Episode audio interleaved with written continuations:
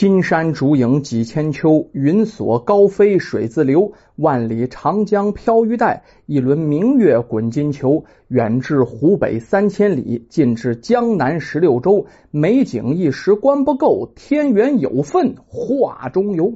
说这么几句定场诗啊。今天啊，说这么一个民间传说，讲的呢是一个东晋时期的事儿啊。这个离现代啊可挺久远。就在东晋的时候啊，有一位复姓令狐的刺史。就这位刺史大人呢，走马上任，刚提拔的刺史官员啊。那位说刺史是多大的官啊？啊，相当于后来的省一级的监察御史啊，不小的官了啊。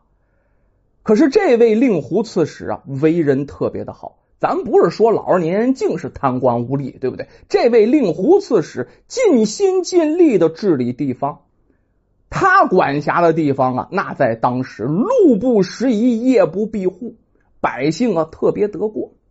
令狐刺史呢，爱惜民众，体察民情，当地老百姓一提到这位当官的，就这位令狐刺史大人，无不挑大拇哥称赞呢。有的家人都供着画像，为什么对他也太好了，太爱戴了？就希望这位令狐刺史是长命百岁。有这么一年，这一年可好，风调雨顺，大丰收啊！丰收年呐，老百姓啊，遇到一个丰收年可是得过，余粮有多少啊？就后面两三年那都不用愁。令狐刺史啊，挺高兴，决定啊，在腊日这一天呢，进山打猎。猎获来的野兽干嘛呢？用来祭天，对天地表达感谢啊！命令早早就发布下去了。衙门口上上下下呢，这些事儿也已经准备妥当了。你想啊，当官的利索，手下人的干劲儿也足，准备这点事儿，他他不叫事儿啊！什么都预备齐了呀，就单等啊，腊日那一天一到，选好的日子那一天一到啊，令狐刺史就带着人马上山打猎去了啊！咱阁下呀。刺史这头咱不说，咱说这山下住着一个樵夫，这个樵夫姓巩，家里呢排行在二。由于他是樵夫啊，大家都叫他巩二樵，家境十分贫寒呐。啊，眼看到腊日前一天了，不少人家欢天喜地的准备祭品呢，打算在这一天呢祭拜先祖啊，吃好的喝好的，大家在一起啊吃一顿。可是啊，这巩二乔啊，家里穷啊，他不得不上山砍柴。这会子不管是祭祀啊，还是家庭聚会啊，用柴量比较大呀。我得趁着这个时候挣点钱，来年开春我还得买米呢。没有米吃什么喝什么呀？啊，为了多挣点钱，巩二乔也比较贪心。天特别冷啊，这一天，他打算这一天呢砍他两担柴。那位说什么叫砍两担柴啊？实际就是进山两次啊！你不能左肩一挑，右肩一挑，那挑不了。挑一担子回来，吃完午饭过后，他又上山砍好柴呀，一直到黄昏时分，挑着柴火挑啊，急急忙忙的下山。可是往回这一走，哎，这肚子不知道怎么的一阵绞痛啊！这叫人有三急呀！啊，拉屎可等不了，那叫什么？屎来刻不容缓呐！扔下柴柴条啊，找一个偏僻的地方出宫，就拉稀去了。也不知道是吃什么不对劲的东西了哈，这闹肚子还闹起没完了。刚走没几步，肚子又闹腾上了。就这样三番五次的，你肚子里东西拉干净了，这天呢都黑定了，一点亮光都没有了。那年月也没有手电筒，他也没带着照明的东西，更别提路灯了，更没有了。山上哪有这个去啊？这看不见道了，怎么下山呢？他索性啊，干脆对这地方也挺熟，找了一个洞穴啊，决定在这个洞穴过夜啊。靠着这洞壁啊，闭上眼睛啊，能睡一会儿就睡一会儿，隔了时间不大，睡着了。正当夜深人静的时候啊，这巩二乔突然被说话声音惊醒啊，他惊讶的抬头循声望去，哎呀！只见在夜幕当中啊，一名金甲神人站在高坡以上啊，居高临下啊，这坡下面压叉叉的全部都是山中的野兽，老虎、山豹、野狼、野猪、鹿、兔子啊，还有一些别的吧，反正山中的野兽都到齐了。只听啊，这金甲神人啊，说话有如洪钟啊！大家安静，明天令狐刺史上山打猎，我来公布一下名单。说完了，就开始念啊。各种动物都有啊啊，老虎啊叫什么什么名啊？这个是那个豹子呀，叫什么什么名？反正说了一百多头。念完这个名单啊啊，这位金甲神人继续说：“为了配合令狐刺史顺利打猎，以上野兽不得藏匿，不得躲避。记住。”说完了，转身脚驾祥云。带着金光就回天上去了。他这一走不要紧呐，这下面哇一声哭的这个惨呐啊！这真是啊鬼哭狼嚎的呀，什么声都有。那些没在名单里、没有生命危险那些野兽啊，一看这种情况蔫溜的呀，纷纷就给散了，只留下明天必须得死的一百多头野兽。凑到一起啊，有的是天敌呀，这会儿也没那功夫了。凑到一起，抱着膀哭吧。老虎啊，抱着野鹿啊，这俩呀，以前见了面势不两立，现在抱在一起，这痛哭啊。野狼跟这野兔，两个人头卡头在那叹息：“哎呀，咱俩怎么都这命啊？”这场面相当诡异。你说在一旁偷偷观瞧那巩二乔，他能不惊奇，能不害怕吗？吓坏了！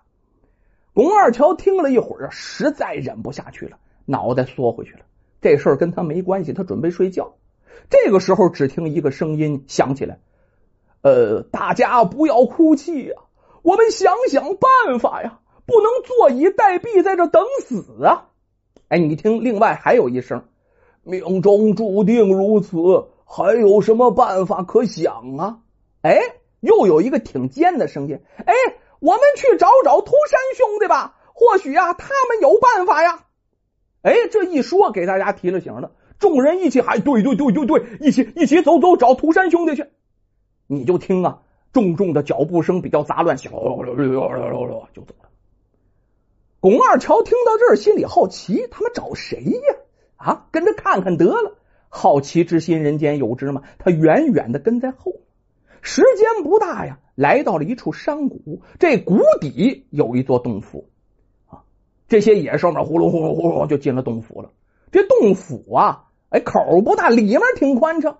这里面还点燃着篝火，篝火旁边啊，一张卧榻，卧榻上面斜躺着两个皇冠道人。俩道人一边斜躺着，一边手里啊还端着个青铜酒爵，在这喝酒呢。这俩人旁边啊还站着几个青衣童子，手里捧着几样青果，正在伺候他们喝酒。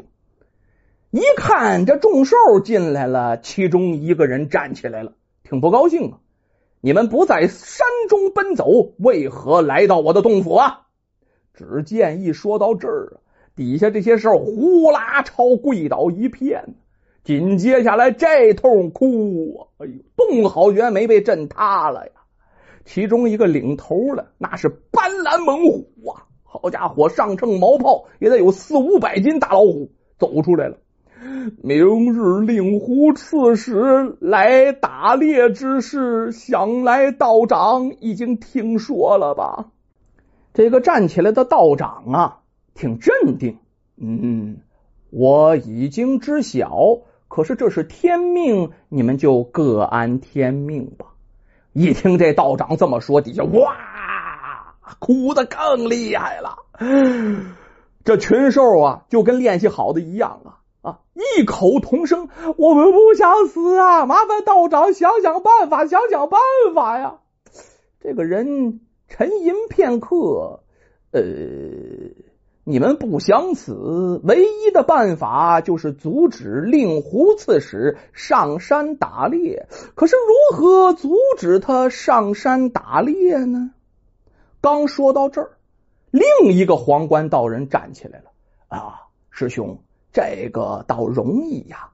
待会儿我们兄弟二人一起施法，师兄你呢刮起西北大风，我呢下起漫天大雪呀！不用多时，到明天一早，大雪封山，西北风急，这位令狐刺史就不会上山打猎了吧？说罢，嗯，哼哼哼，看我这个办法怎么样啊？哎，这位道人没稳当气儿啊！说完了，哈哈大笑，觉得自己个儿这办法挺好，还在地上来回来回来回还溜达。这一溜达不要紧呢，虽然这巩二乔远远的看着，可是眼挺尖，发现这位皇冠道人背后露出一截尾巴，这下明白了，难怪他俩被称为涂山兄弟呀。原来是两位狐仙，一听到有办法了啊，这群兽们欢呼起来：“万岁万岁！好啦，可以活啦！谢谢神人呐，谢谢涂山兄弟啊！”开始喊。可是先前那位道人呢，眉头一皱：“嗯，这不算万全之计呀！万一令狐刺史冒着风雪上山打猎，这又当如何呀？”一听说到这儿。刚才还喊的那些兽呢啊，喂，又像霜打的茄子一样，又不作声了。见大家无精打采，这位道人顺手往洞外一指：“你们的性命就在此人身上。”顺着这手儿的方向这么一看，群兽一起回头观瞧，这一眼就看见了巩二乔。这巩二乔一看，好家伙啊！老虎、山豹、大野狼，这就就就全都盯着我，呢拉倒吧，拔腿就想跑！可是就这个时候啊，这位道人向他招手：“来来来来来来，这位樵夫小哥莫要怕呀，进来说话，进来说话。”那你说巩二乔跑没跑？没跑，为什么呢？一个是腿肚子朝前了，有点跑不动。第二一个，他心里有数，我跑不了，不用这俩位神仙鸡追啊，随便拉出哪一个野兽，我都跑不了。于是硬着头皮呀，浑身鸡皮疙瘩呀，转身走向洞内，来到二位道士身前。这些野兽主动的让开一条道，好像夹道欢迎一样。他走到这个道士身边，这位道士说：“呃，令狐刺史疼爱黎民百姓，是个好人呐。”如果他发现风雪之中倒卧着一名樵夫，你们说他会怎么办呢？这样一点破呀，群兽哇一下又欢呼起来了，沸腾了，明白了，这叫苦肉计呀！这些野兽纷纷都跪下恳求啊，恳求这巩二乔依计而行，救他们一命，就用用这苦肉计吧。可是你再看这巩二乔的脸，跟苦瓜一样。哎呦啊，各位呀，我上有老下有小啊，万一把我冻出毛病来，我这一家人可怎么办呢？那位道人说：“你放心呐，我保证不会把你冻坏。另外呢，也没有白使唤你的道理，不能让你白干。如果他们躲过这场灾难，每人会送你一件珍宝，你以后就不用打柴了。”清酒红人面，财帛动人心呢。巩二乔啊，一是心好，第二也确实穷的没法了。听到这话，动心了，点头答应下来。兽群呢，一看他点头了，这才高兴的散去。这巩二乔啊，也先回到自己的洞穴里。这还没到第二天早上呢，哎，刚回去时间不大，果不其然呢，大风呼啸，天空中飘起了鹅毛大雪。等到巩二乔一觉醒来呀，天色是微微泛亮，这洞外依然是刮着西北大风，这雪已经下的厚厚一层了。突然之间，他一个冷不防啊，一阵旋风刮过来，这一打旋儿，巩二乔是一阵晕眩倒下了，啥也不知道了。这阵旋风就把他带起来了，连同他那柴担子全都一起给他刮到了山口以下，扔在这雪地里。咱们再说那头的令狐刺史啊，早上一醒来一想，哎呀，这外边雪也太大了。他看见这个雪啊，也有点打退堂鼓，怎么进山呢？可是琢磨琢磨，自己手下人呢，老早就准备好了啊。这个都准备好了，不去这不合适，人不白忙活了吗？嗨，不能为一场风雪这点事就作罢了。于是啊，依然下令点队出发。这些军士们来到山口，忽然发现，在雪地里啊，半埋了一名樵夫，赶紧向这令狐刺史汇报。这令狐刺史下令军士给这樵夫灌一口酒，可别死了呀！啊，巩二乔啊，喝了点酒，身上一暖和，醒过来了，就诉说昨天晚上自己闹肚子，躲在山洞里过了一夜啊，想不到起了风雪，一大早往回赶啊，饥饿交加，再加上冻，晕倒在山口了。当然，他不能说那两位啊神仙还有那一百多个野兽求他这件事，这个他不能说。令狐刺史一听，眼泪好全没下来。我想不到我的治下还有如此贫困之人呢！啊，就还有这么穷的人，我有什么脸去打猎为乐呀？啊，我是真不要脸呐！拉倒，拉倒，不打了，不打了！转身呢，命令军士啊，全都点队回营。另外呢，派出两三个人护送这巩二乔回家，自己呢回到官衙呀。啊令狐刺史又让人给巩二乔送去白银一百两、绢布五匹、粮食一车，解决他燃眉之急。这可是就有不少钱了。可是这还不算完，当天晚上，巩二乔就听在院子里呀，怎么不时的传来响声呢？没敢出去。第二天早上才敢打开屋门。天亮了吗？打开屋门一看，那好家伙，这哪是院子呢？啊，这是宝库吧？哎呦，各种宝贝啊，灵芝、人参、麝香，各种各样的珍珠、宝石、金疙瘩。看来呀，这些野兽是真是信守承诺呀，说报答他，还真就报答他。有了这些宝贝，还用说吗？巩二乔卖了很多钱，开春以后啊，开始建造自己的房屋，置办田产，过起了富裕的农耕生活。从此还真就像那涂山兄弟说的，不再当樵夫了。可是咱还得说啊，巩二乔是个好人。虽然得了这么多东西，这巩二乔心里一直不落忍。为什么？令狐刺史对他不薄啊，可是给了他不少钱呢。可是他骗了令狐刺史，心里啊觉得不落忍。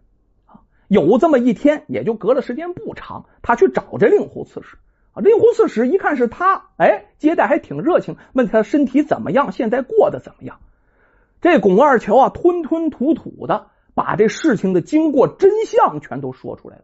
说我呀，不该呀骗您，可是那天呢，受人之托，忠人之事，我是实在没有办法了。前因后果怎么回事？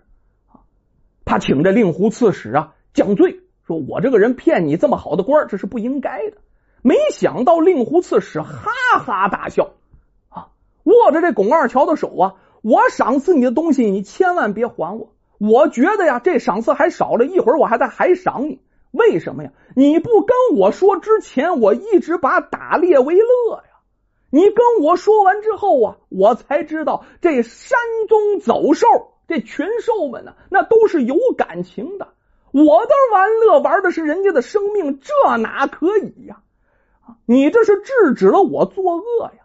得了吧，我现在是对天发誓，我本人再也不进山打猎、涂炭生灵。